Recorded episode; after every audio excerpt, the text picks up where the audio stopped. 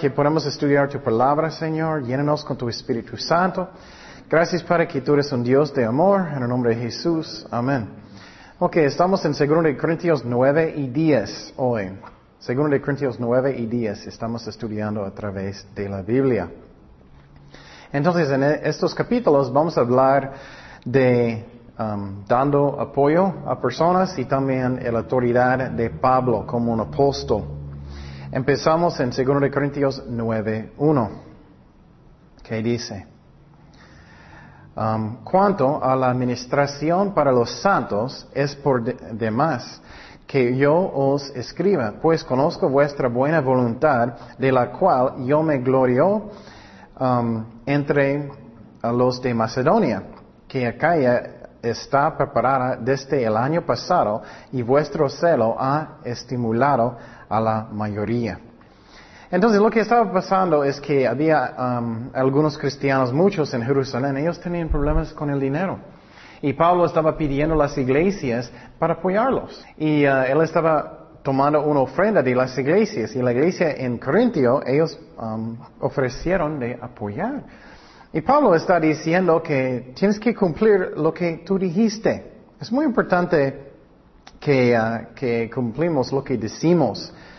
Y quiero decir que me gusta lo que él dice. Él dijo que um, por su corazón de ayudar, otras personas querían ayudar. Es como somos, ¿no?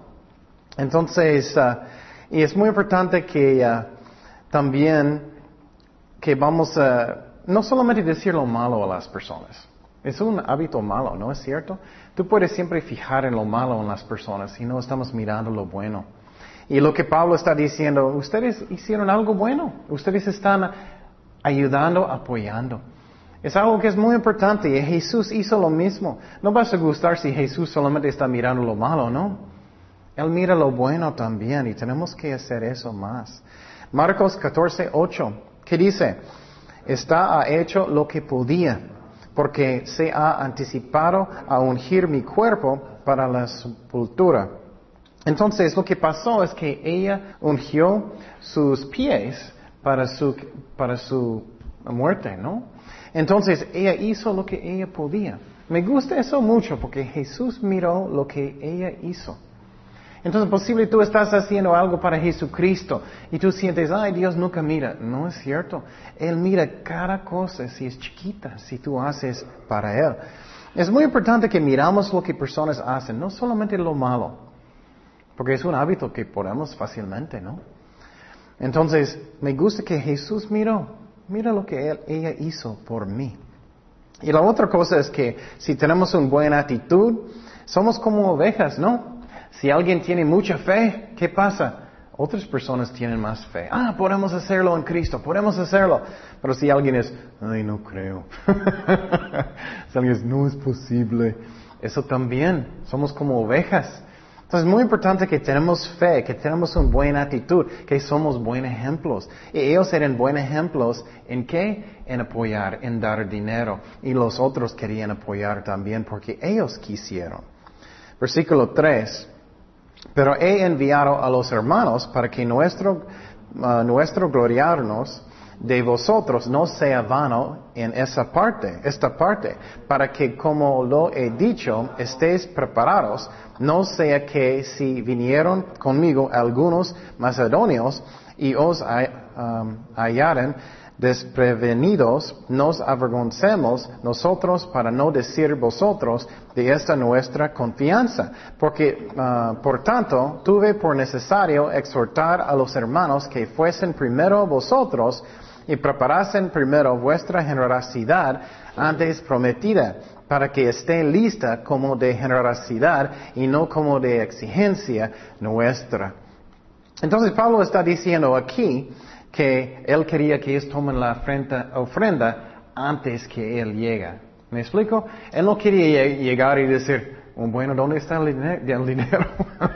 él está diciendo, hazlo antes como tú dijiste. Cumple lo que tú dijiste. Entonces Pablo está mandando instrucciones que ellos deben hacer lo que ellos dijeron. Y eso es algo que es muy importante, que guardamos nuestras palabras, ¿no? Es que muchas veces personas piensan, ah, es una mentirita, no importa. Oh, yo tenía cosas de hacer, no importa. Pero a ustedes no les gustan cuando personas no guardan sus palabras, ¿no? Ellos dicen, ah, voy a apoyarte con algo, voy a ayudarte con algo. Ellos no hacen. Tenemos que guardar nuestras palabras. Y la Biblia dice que si no haces eso, ¿de dónde viene? Dice, viene del diablo. Wow. Mateo 5, 37 dice, pero sea vuestra hablar, sí, sí, no, no, porque lo que es más de esto, de mal procede el diablo. Entonces tenemos que guardar nuestras palabras. Jesús guarda sus palabras. ¿Puedes imaginar si Dios no guarda sus palabras? Ah, voy a ayudarte, voy a darte la salvación. Oh, lo siento. Entonces, Pablo está diciendo, guarda lo que tú dijiste. Tú dijiste que vas a, tú, vas a dar una ofrenda a, los pobres en Jerusalén. Cumple lo que dijiste. Lo que, eh, versículo 6 dice. Pero esto digo, el que siembra escasamente, escuche eso muy bien, es muy importante. El que siembra escasamente también segará ¿qué? Escasamente. Y el que siembra generosamente, generosamente también ¿qué? Segará. Cada uno de como propuso en su corazón, no con tristeza ni por necesidad, porque Dios ama al dador que alegre. Eso es muy importante. Eso es el corazón que Dios quiere que tenemos. Esos son como cosas que podemos aprender de dar. Y por ejemplo, Dios quiere que tenemos un corazón que quiere dar. Por ejemplo, si voy a comprar a Marcos algo para su cumpleaños, oh, aquí está Marcos, no quería gastar y oh, bueno, era mucho dinero y no quiero darte, pero aquí está, ¿ok? ¿Te gusta? no, no, no, no, gracias.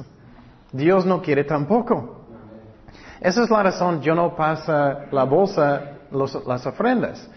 Porque yo recuerdo, yo era malo antes.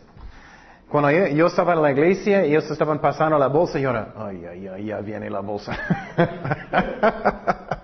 yo no quiso. Yo todavía no andaba con Dios. Yo no, yo no quería apoyar, yo no quería. Entonces, yo quiero que personas van a dar porque ellos quieren del corazón. Pero mira lo que dice aquí. Piénsalo bien. ¿Qué dice? Si vas a sembrar mucho, ¿qué vas? Vas a cosechar mucho, ¿no? Eso está hablando de premios en el cielo, pero también está hablando de esta tierra. Entonces, personas que solamente están dando poquito o nada, ellos no van a tener mucha bendición de Dios. ¿Me explico? Es como es. Algunos pastores enseñan que tú puedes ser rico si estás diezmando muchísimo. No, la Biblia dice que Él va a proveer para sus necesidades. Pero si no estás diezmando o no estás dando a Dios, vas a tener lo mínimo. ¿Me explico? Lo mínimo, si eres un cristiano verdadero. Pero piénsalo, si estás sembrando mucho, vas a tener mucho en el cielo. Es lo que dice aquí. Y por ejemplo, si tú eres un granjero, estás sembrando un parasito en la esquina. ok, puse dos semillas, ¿qué vas a tener? Casi nada, ¿no? Es como es. Si estás sembrando muchísimo, ¿qué vas? Vas a tener muchísimo. Es una ley. Piénsalo, vas a morir un día. Si eres un cristiano verdadero, ¿quieres tener premios en el cielo? Yo sí. Y vamos a mirar más adelante. Tenemos una cuenta en el cielo si eres un cristiano verdadero. Pero Dios quiere que tú tienes un buen corazón. Él no quiere que tú ah, ya viene la bolsa, ya no quiero, no, no, estoy enojado. No, Él quiere que tienes una buena actitud, que quieres ayudar, que quieres apoyar. Um, y vamos a mirar otro versículo que dice en Filipenses 4:16. Pues aún a Tesalónica me enviasteis una y otra vez para mis necesidades. No es busque dádivas, sino que busco fruto que abunde a vuestra ¿qué? cuenta. Tú tienes una cuenta. Piénsalo. Como el banco aquí. Si estás poniendo dinero en el banco, tienes una cuenta, ¿no? Es lo mismo en el cielo si estás apoyando la obra de Dios, no solamente en dinero, si estás trabajando para el Señor, si estás haciendo cosas para el Señor, estás poniendo algo en su banco en el cielo. Y cuando llegas y vas a poner tu, tarjeta, ¿qué vas a tener? ¿Muchos ceros? Piénsalo. Puedes servir a Dios con todo su corazón. La salvación es un don de Dios, pero como estás sirviendo al Señor, vas a tener premios en el cielo si tienes un buen corazón. Dios quiere que tenemos una buena actitud. Pero el diezmo, claro, es algo que debemos hacer, es algo de Dios, pero Él no quiere si tienes un mal corazón. Segundo de Corintios 9, 8, ¿qué dice? Y poderoso es Dios para hacer que abunde en vosotros toda gracia, lo que necesitas, dinero o lo que necesitas, a fin de que, teniendo siempre en todas las cosas todo lo suficiente, abundéis para toda buena obra. Como está escrito, repartió, dio a los pobres, su justicia permanece para siempre. Y el que da semilla al que siembra y pan al que come, proveerá y multiplicará vuestra sementera, y aumentará los frutos de vuestra justicia, para que estéis enriquecidos en todo para toda libertad, la cual produce por medio de nosotros acción de gracias a Dios. Entonces, ¿qué significa todo eso? Él está diciendo, si tú estás ayudando la obra de Dios, Dios va a proveer más para tus necesidades. Es como sembrando. ¿Me explico? Si no estás haciendo nada para Dios, Dios vas a tener lo mínimo. Lo mínimo. Mínimo. ¿Me explico? Es como es. Um, es una ley. Es una ley. No significa que Dios no va a proveer. Él va a proveer, pero lo mínimo si tú no estás sembrando nada. Pero quiero ser muy clarito. Algunos pastores abusan este. Ellos dicen, tienes que sembrar mucho y vas a ser rico y todo, vas a tener su casote. No. Para lo que necesitas, lo que enseña la Biblia. Y puede ser premios ah, en el cielo, recompensa, o puede ser más, como más cosas aquí también, pero no para ser rico. O también puede ser nada muchísimo aquí, pero mucho en el cielo. ¿Por qué estoy diciendo eso? Por ejemplo, alguien en China, hay mucha persecución allá. Entonces, si tú estás sembrando allá, no vas a poder detener mucho allá. Si eres un cristiano verdadero, hay mucha persecución. ¿Me explico? Pero en el cielo vas a tener mucho. Entonces, ¿qué son las um, uh, cosas que necesitamos aprender más de dar? Primeramente, no debemos dar para que personas van a mirarnos. Y por ejemplo, si eh, tú tienes una actitud, ay, quiero que todos están mirándome, estoy trabajando para el Señor, estoy limpiando la iglesia, oh, el pastor está pasando, oh", y paras con él sale. Muchos hacen eso en el trabajo, ¿no? El jefe viene y tú eres, el jefe sale, oh. No debemos hacerlo para que personas van a vernos. Y uh, eso es muy importante. Si estás dando dinero, que no lo haces para que todos van a verme. Oh, voy a, no, voy a diezmar, no. No debemos hacer eso. Otra cosa es que debemos tener un corazón de sacrificar también. No es la cantidad. Algunas personas dicen, ay, no tengo mucho dinero. Eso no es el punto. Es el qué? Sacrificio, el porcentaje. ¿Recuerdas que Jesús estaba enfrente del, del, del templo? ¿Y qué pasó? Él dijo, esa viuda está dando más que los ricos. Dios mira, Él mira lo que tú estás haciendo. ¿Y qué más? ¿Qué más? Necesitas tener fe. Entonces, aprendiendo cómo dar tiempo, dinero, sirviendo al Señor, es como vamos a madurar en Cristo. Es como estamos leyendo la Biblia, estamos madurando, tenemos que usar nuestros dones. Eso es como podemos crecer en Cristo. Pero si no aprendes cómo dar tiempo o su dinero o lo que puedes, no vas a crecer en Cristo. Es como no estás usando sus dones. Ok, seguimos en versículo 12. Y estoy diciendo eso porque Pablo está pidiendo otra vez que ellos apoyen la iglesia en Jerusalén. Versículo 12. Porque la administración de este servicio no solamente suple lo que a los santos falta, sino que también abunda en muchas acciones de gracias a Dios. Pues por la experiencia de esta administración, administración glorifican a Dios por la obediencia que profesáis al Evangelio de Cristo y por la ah, liberalidad de vuestra contribución para ellos y para todos. Lo que él está diciendo aquí es cuando tú estás apoyando y bendiciendo a otras personas, ¿qué ellos hacen? ellos dan la gloria a Dios. Ellos dicen, ay Señor, gracias por ayudarme. Gracias Señor que estás guiándome. Gracias Señor para mandar a este muchacho para apoyarme. Entonces cuando tú estás ayudando a otras personas, ellos dan gloria a Dios. Y eso es muy importante. Y algo que bendijo mi corazón mucho recientemente es alguien me escribió de, um, ¿cuál, país era? Chile, Chile. Tenemos muchos estudios bíblicos en el Internet que puedes escuchar gratis. Y alguien me escribió, y él dijo, oh, estoy muy bendecido y Dios está enseñándome muchas cosas. Entonces yo era muy bendecido, él era muy bendecido. Entonces cuando estamos usando nuestros dones, ¿qué pasa? Personas están alabando al Señor. Y Pablo está diciendo, si ustedes van a apoyar ellos, ¿qué ellos van a hacer cuando viene el dinero? Ellos van a dar gracias a Dios. Eso da gloria a Dios. ¿Qué más ellos van a hacer? Vamos a mirar el próximo versículo. Dice asimismo en la oración de ellos por vosotros.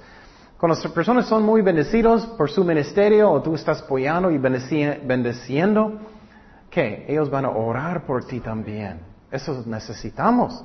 A quienes aman a causa de la uh, superabundante gracia de Dios en vosotros. Gracias a Dios por su don inefable. Entonces, cuando tú estás bendiciendo a otras personas, ellas van a orar por ti también. Entonces, entonces usa sus dones. No pienses, ay, no puedo hacer nada, no tengo dones. Si puedes, empieza con lo poco. Vamos a imprimir muchos folletos, puedes invitar personas a la iglesia, puedes evangelizar, puedes hacer muchas diferentes cosas. Y piénsalo, eso es como sirve. Si tú vas a visitar, por ejemplo, los pobres y vas a llevar comida para ellos y vas a dar el evangelio, ¿qué ellos van a hacer? Ellos van a dar gracias a Dios, ellos van a alabar a Dios y orar por ustedes.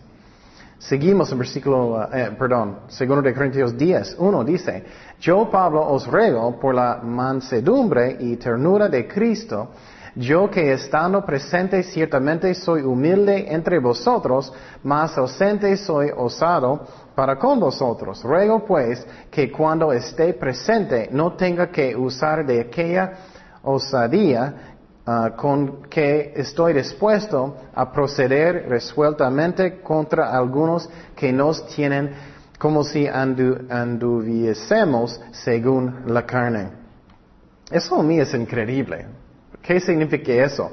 Básicamente significa que algunas personas en la iglesia de Corintio estaban diciendo, oh, mira, Pablo es muy fuerte en sus cartas, pero en persona él es muy débil. Ellos estaban chismeando. ¿Puedes imaginar haciendo eso en contra de Pablo? Oh, mira, él es muy fuerte en sus cartas, pero en persona él es muy débil. Y, Pablo está diciendo, no estamos en la carne, Pablo está haciendo lo que Dios dice, no el hombre. Es muy importante que hacemos lo que Dios dice, no el hombre, ¿no? Por ejemplo, en mi vida, mi primera cerveza era porque yo quería ser popular. Yo estaba en, en prepa y con algunos amigos ellos tenían cervezas. Yo quería ser popular. Y yo no era cristiano, obviamente. Ellos me dio, me dio un cerveza grande y tomé toda la noche para tomarlo. Y no me gustó nada, pero yo quería ser popular. Entonces no debemos hacer nada por temor del hombre. Que mi mamá va a enojar. si voy a buscar a Dios, mi papá va a enojar, mis amigos van a enojar. Eso está mal. Tenemos que hacer lo que Dios dice. Busca lo que Dios dice. Y por ejemplo, el rey Saúl, él era bien rey, pero él quería ser popular. Él quería que todos le quieren. Hasta que él tenía miedo de la gente y él no obedeció a Dios. Mira lo que dice en 1 Samuel 15. Entonces Samuel, perdón, entonces Saúl dijo a Samuel, yo he pecado pues he quebrantado el mandamiento de Jehová y tus palabras, porque temí al pueblo. Mira, ay, tengo miedo, mis, mis amigos van a pensar que soy raro. Tengo mi Biblia. tengo miedo que personas van a pensar mal de mí. Pues he quebrantado el mandamiento de Jehová y tus palabras porque temí al pueblo y consentí a la voz de ellos. Perdona pues ahora mi pecado. Pero él nunca arrepintió.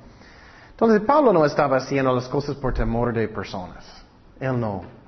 Seguimos en versículo 3, que dice, Pues aunque andamos en la carne, no militamos según la carne. Eso es muy interesante, muy importante. Mira lo que dice. Porque las armas de nuestra milicia no son carnales, sino poderosos en Dios para la destrucción de fortalezas. ¿Qué es eso? Él está diciendo, tenemos una batalla espiritual en contra de demonios derribando argumentos y toda altivez que se levanta contra el conocimiento de Dios y llevando cautivo todo que, ¿qué dice? Pensamiento. Eso es muy interesante, vamos a hablar de eso. Cautivo todo pensamiento a la, la qué? Obediencia a Cristo. ¿Qué significa eso?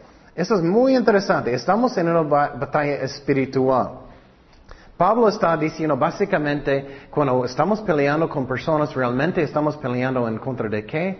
De demonios que están causando problemas en la iglesia de Corintio.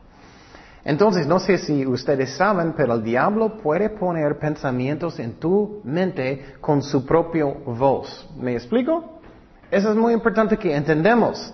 Entonces, cada pensamiento no debemos creer. ¿Viene de Dios o no? ¿Es la verdad o no? Vamos a mirar un ejemplo que es muy interesante en la Biblia de eso. Mateo 16, 21. Desde entonces comenzó Jesús a declarar a sus discípulos que le era necesario ir a Jerusalén y padecer mucho de los ancianos, de los principales sacerdotes y de los escribas, y ser muertos y resucitar al tercer día. Entonces Pedro, tomándolo aparte, comenzó a reconvenirle, diciendo, Señor, ten compasión de ti, en ninguna manera esto te acontezca. Pero él volviéndose, ¿qué él dijo a Pedro? Mira, quítate delante de mí, ¿quién? Satanás. Satanás. Él no estaba llamando Pedro Satanás. Tú eres Satanás. no, él estaba hablando con Satanás. Él puede poner pensamientos en tu mente. Mira lo que dice, me eres tropiezo porque no pones la, la, mira en las cosas de Dios, sino en las de los hombres. ¿Qué es eso? ¿Qué es la razón? Eso es tan importante. Porque el diablo quiere engañarte. Él quiere que tú sientes solo.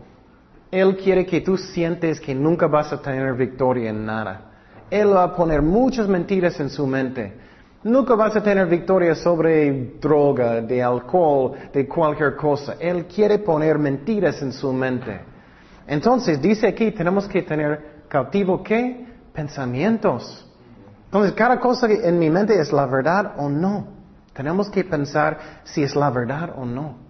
Si tienes muchos problemas, tú tienes que creer lo que dice la Biblia. Él puede darte victoria en Cristo. Mira lo que dice en Efesios 6, 14.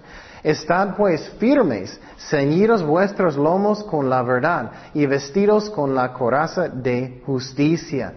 Entonces está hablando que necesitamos tener un cinturón de la verdad. Está hablando de la armadura de Dios. eso es una parte de la armadura de Dios. Entonces, por ejemplo, si alguien entra en su mente, ¿eso conforme a la Biblia o no? ¿Eso es la verdad en la Biblia o no? El diablo puede poner pensamientos en su mente. Y tú vas a pensar, es tu pensamiento si no estás fijando en la Biblia. Él va a decir, ah, toma alcohol con sus amigos, nada, no pasa nada, no pasa nada. O puedes salir con malos amigos, no le pasa nada. Tú puedes hacer eso, no pasa nada. O nunca vas a tener victoria en esa área de su vida. Son mentiras. Tenemos que buscar lo que dice la Biblia y creer lo que dice la Biblia.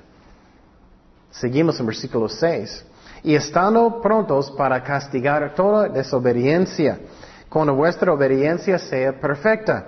Miráis las cosas según la apariencia. Si alguno está persuadido en sí mismo que sí es de Cristo, esto también piense por sí mismo, que como Él es de Cristo, así también nosotros somos de Cristo.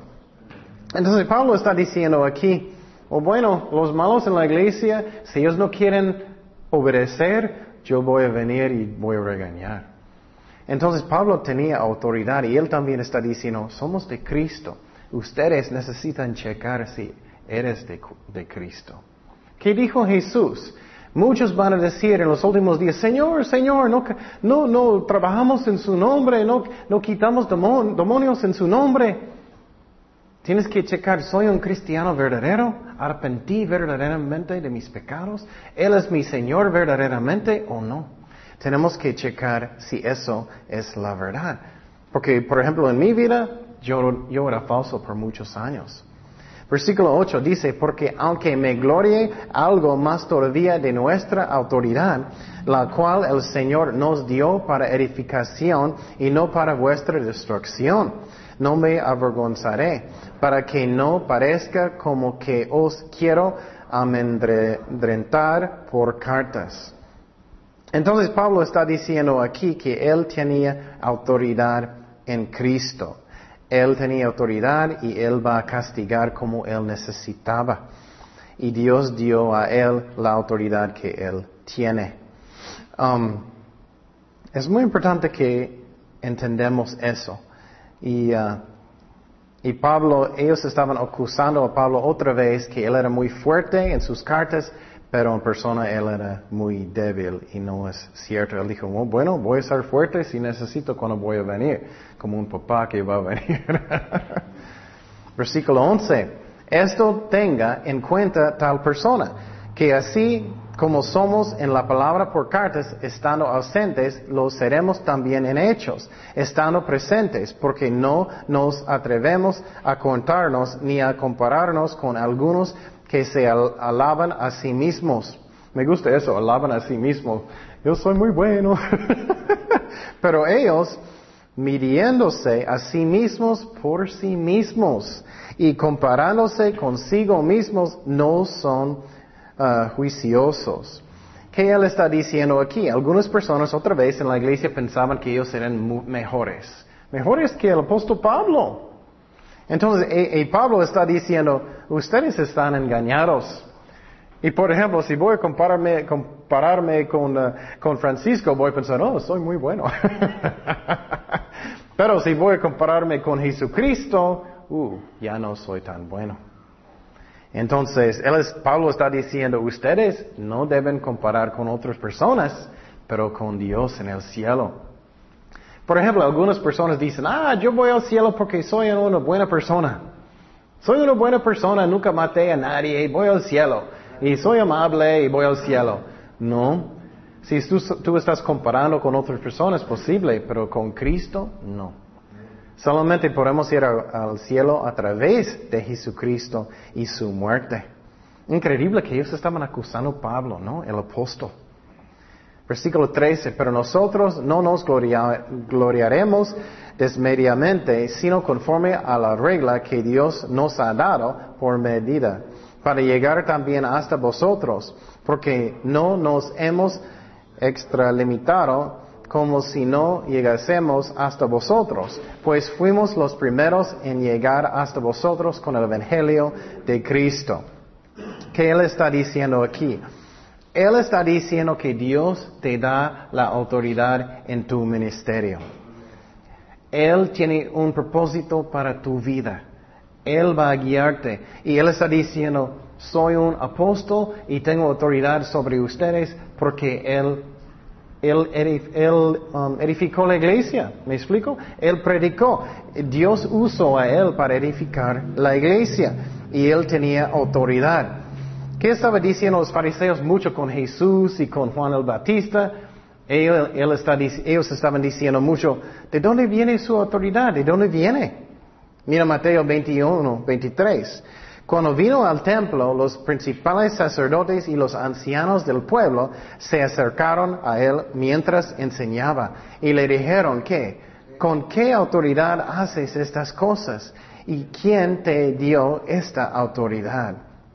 Entonces Pablo está diciendo, mi autoridad viene de Dios. Y por ejemplo, la iglesia católica dice, tienes que casar en la iglesia católica, tienes que ir a la misa o no estás salvado, tienes que tener su ministerio, su autoridad viene de nosotros. No, ¿viene de quién? De Jesucristo. Haz lo que Dios está guiándote de hacer, lo que Dios dice. Eso es lo que eh, los católicos están diciendo, lo que dijo los fariseos. No nos gloriamos desmedidamente en trabajos ajenos, sino que esperamos que conforme crezca vuestra fe, seremos muy agradecidos entre vosotros, conforme a nuestra regla, y que anunciaremos el Evangelio en los lugares más allá de vosotros, sin entrar en la obra de otro para gloriarnos en, lo que ya estaba preparado.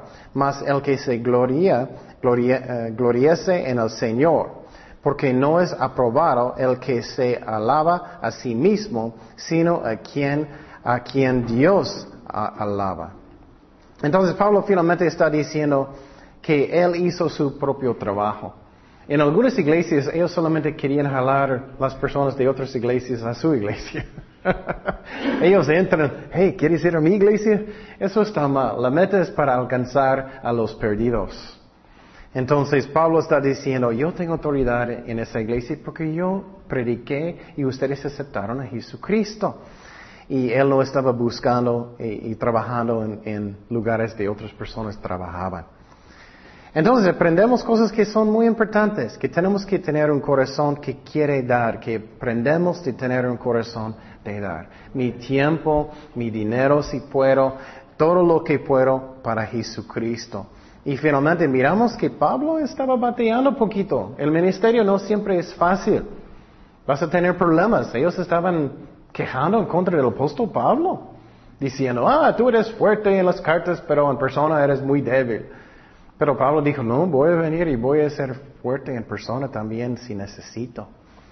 Pero aprendemos que, que Él tenía autoridad y debemos usar nuestros dones para Jesucristo y vamos a tener recompensa en el cielo si mi corazón es bueno.